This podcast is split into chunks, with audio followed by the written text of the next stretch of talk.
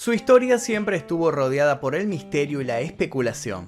Se ha dicho de él todo tipo de cosas y sus contactos con el bajo mundo lo hicieron atravesar innumerables problemas, muchos de ellos con la justicia.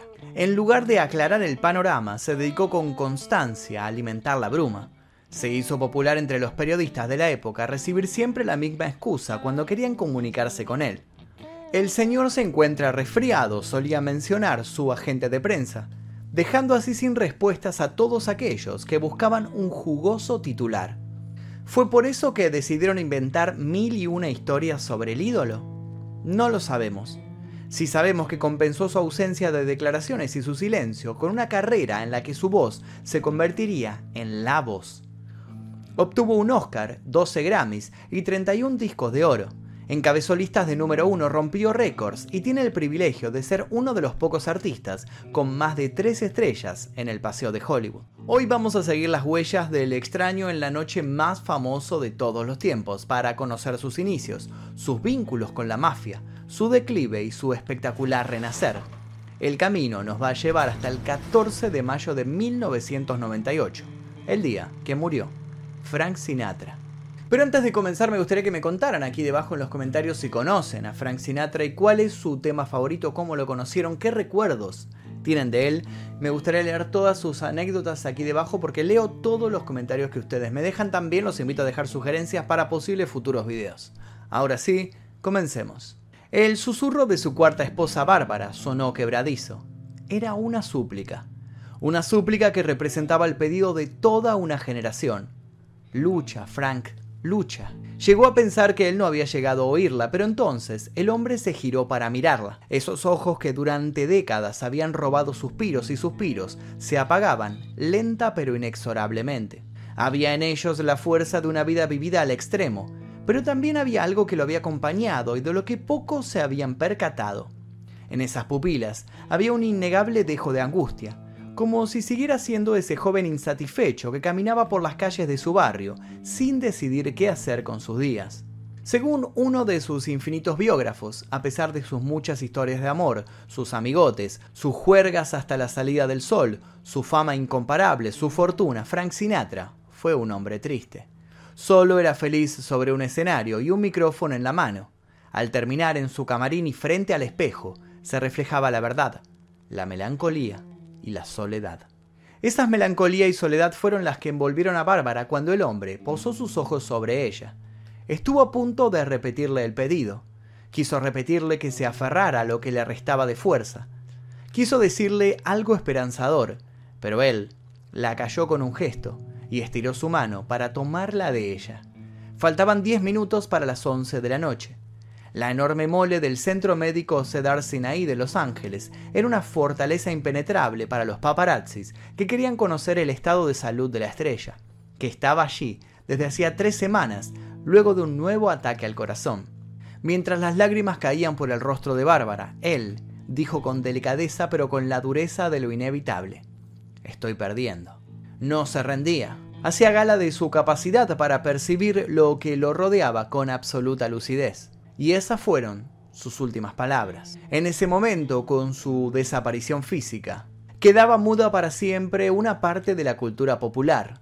Los homenajes no se harían esperar, pero no nos adelantemos. Empecemos por el principio.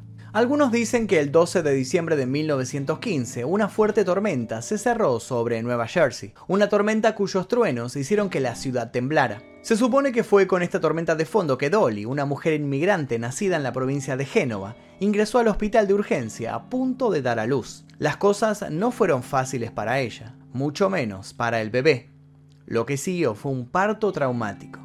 Los forceps empleados por los médicos perforaron uno de los tímpanos de su niño, que, ni bien salió al mundo, emitió un grito desgarrador de dolor.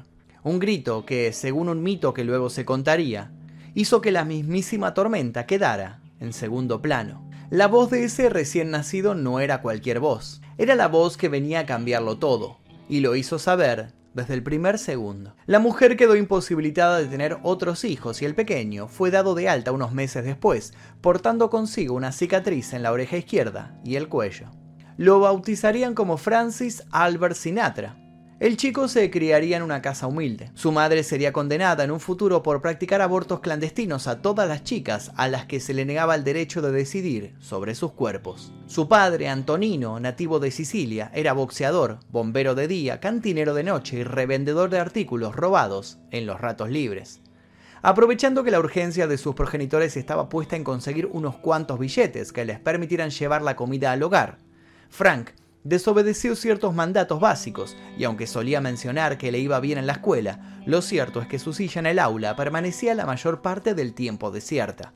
Si bien sí logró sobresalir como deportista, su formación no fue delante de profesores, sino en la calle, donde delincuentes juveniles con ambiciones de convertirse en grandes estafadores de vocación no tuvieron el mínimo pudor en iniciarlo en lo que ellos llamaban la ley de la calle. Su carisma lo hizo encontrar algunos tempranos trabajos. La plata ganada la invertía en poder generarse algo de independencia y para poder participar activamente en otras actividades, la mayoría de ellas ilegales. Con total naturalidad cuando la adolescencia lo encontró, ya estaba dentro de una pandilla y con un vehículo. Sus encuentros con la ley tampoco se hicieron esperar. Antes de llenar estadios, la cara de Frank fue puesta en la comisaría de la zona, bajo el rótulo de buscado. Su prontuario se hizo extenso, como luego sería extensa la lista de premios que ganaría. Se cuenta que por esa época también recibió una gran cantidad de dinero por participar de una película porno. Existe aún el rumor de que los coleccionistas más acérrimos tienen una copia del Inmoral Film.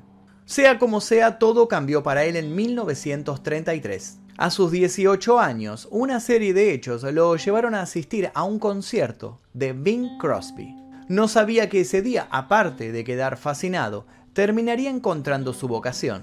Más de 10 años después, Frank volvería a ver a Crosby, pero esta vez él ya sería un ídolo. Dos años después de ese paradigmático concierto, Frank ingresó en un grupo llamado The Hoboken Four y se presentó en el programa radiofónico Major Bowes Amateur Hours, lo que le procuró actuaciones en diversos espectáculos.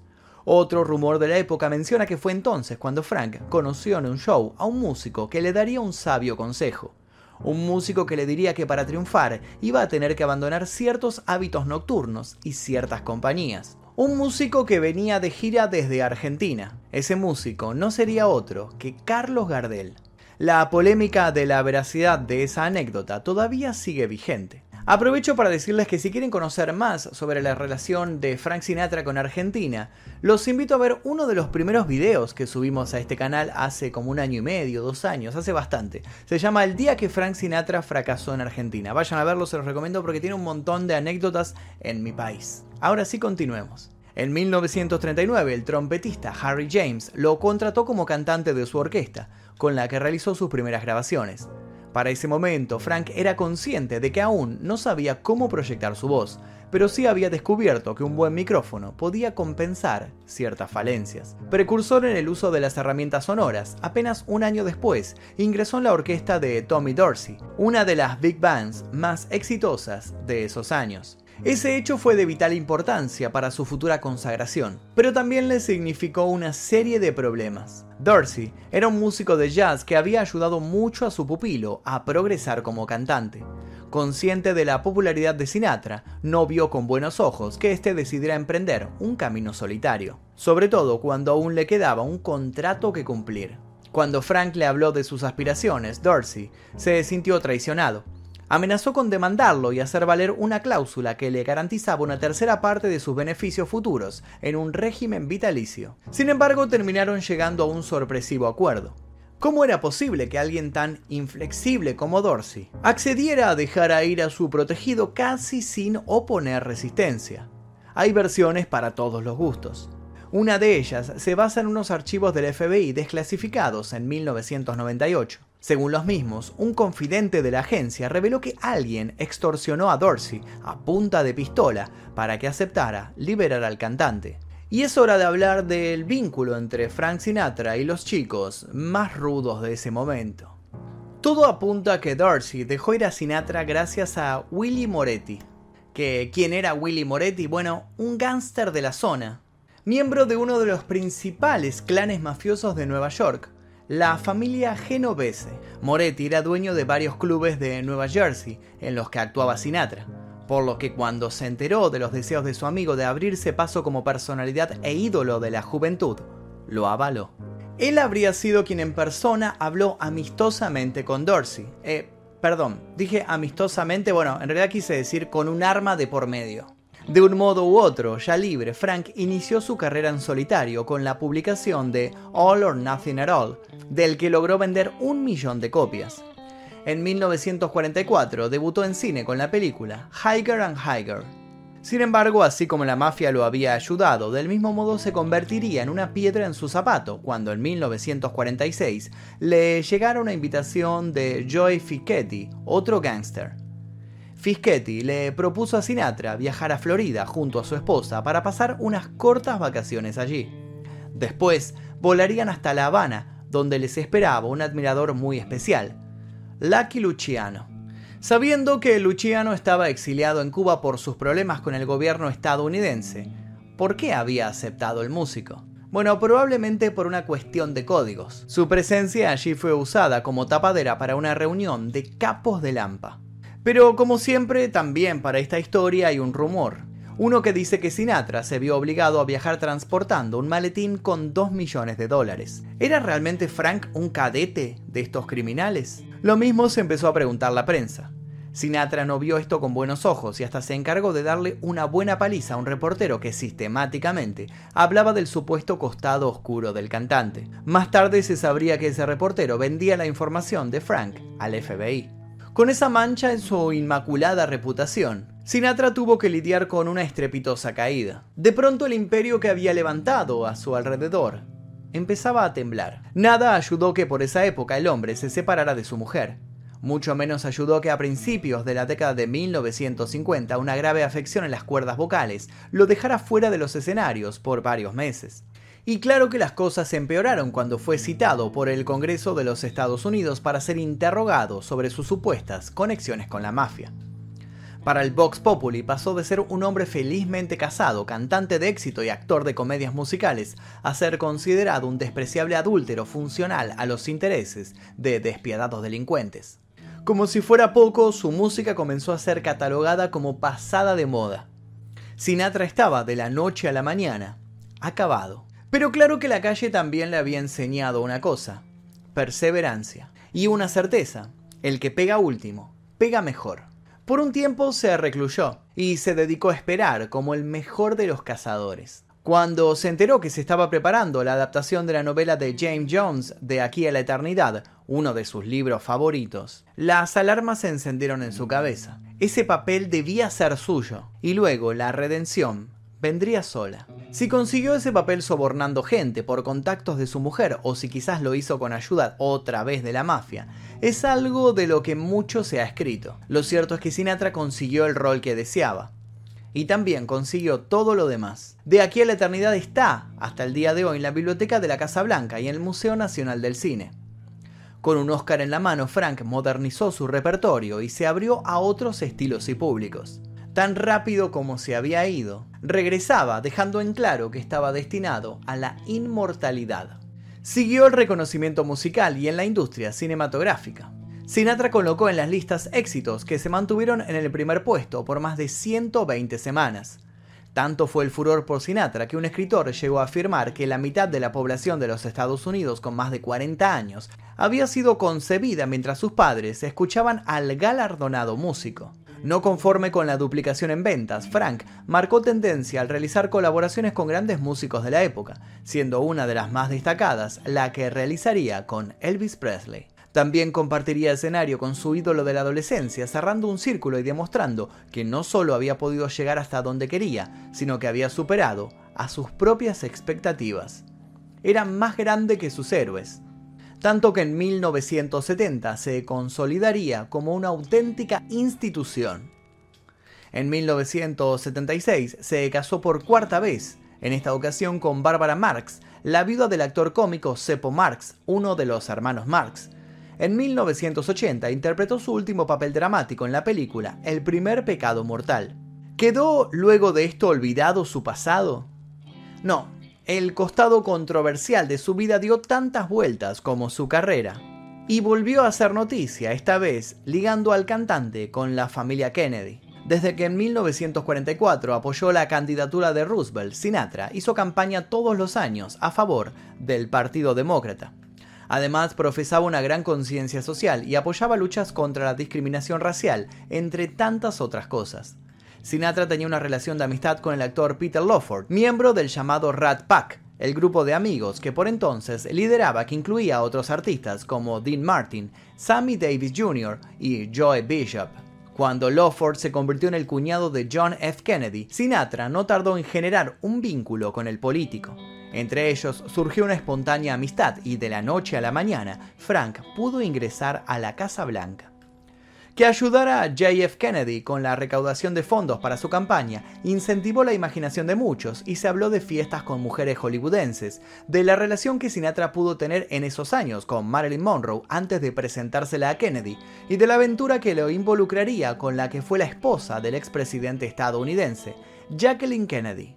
Ya con Kennedy presidente, Frank hizo construir para él un ala en su casa de Palm Spring, sin embargo, recibiría un duro revés. Su antes gran amigo lo despreciaría por consejo de Bob Kennedy, ya fiscal general, que consideraba que la amistad de un Kennedy con alguien relacionado a la mafia no hablaba bien de la familia y le sacaba credibilidad a la guerra que decían llevar contra los bajos fondos.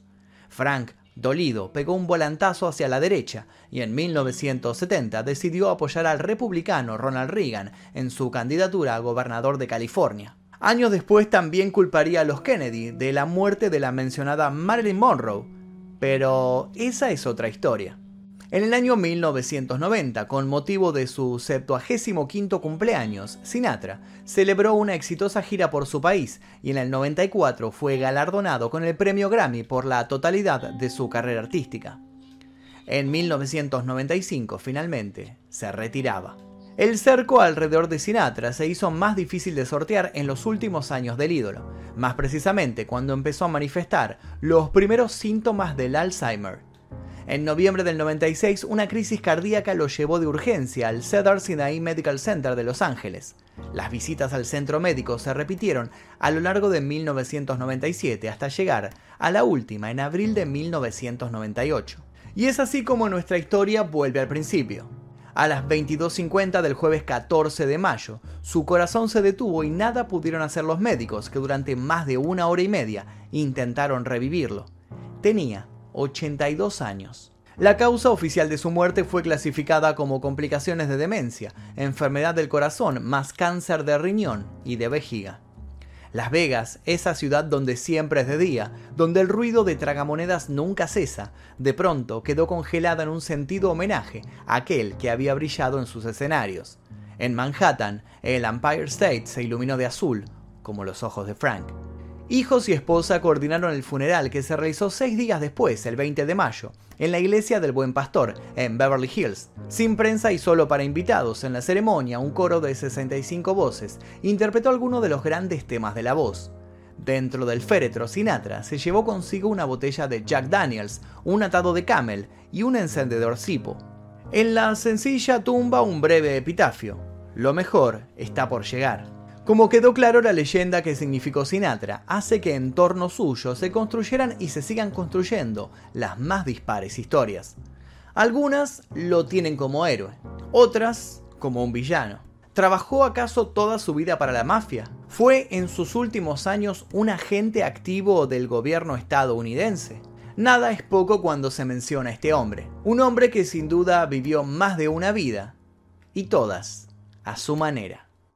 Y ahora quiero que me digan aquí debajo si conocían a Sinatra y cuál es su tema favorito, cómo lo conocieron, qué anécdota tienen para contarme sobre él, si tal vez hay alguno de los que esté mirando este video que llegaron a verlo en vivo en un show, estuvo por, ejemplo, estuvo en mi país, en Argentina, como ya lo dijimos, hay un video dedicado a esta visita en este canal y obviamente hizo gira por varios lugares, así que seguramente alguien de los que están mirando este video asistieron a algún show suyo, así que quiero que me cuenten aquí debajo. Además, los invito a dejar recomendaciones y sugerencias para posibles futuros videos. Yo les voy a dejar un par de videos aquí para que sigan haciendo maratón. Sin nada más que decir, me retiro. Mi nombre es Magnus Mephisto y esto fue El Día Que.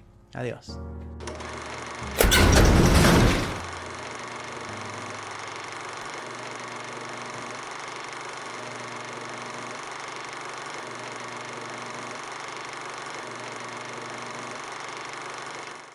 Exploración X, mi primer libro, ya se encuentra disponible en todas las librerías. Te dejo el link aquí debajo para que lo consigas en formato físico y en ebook.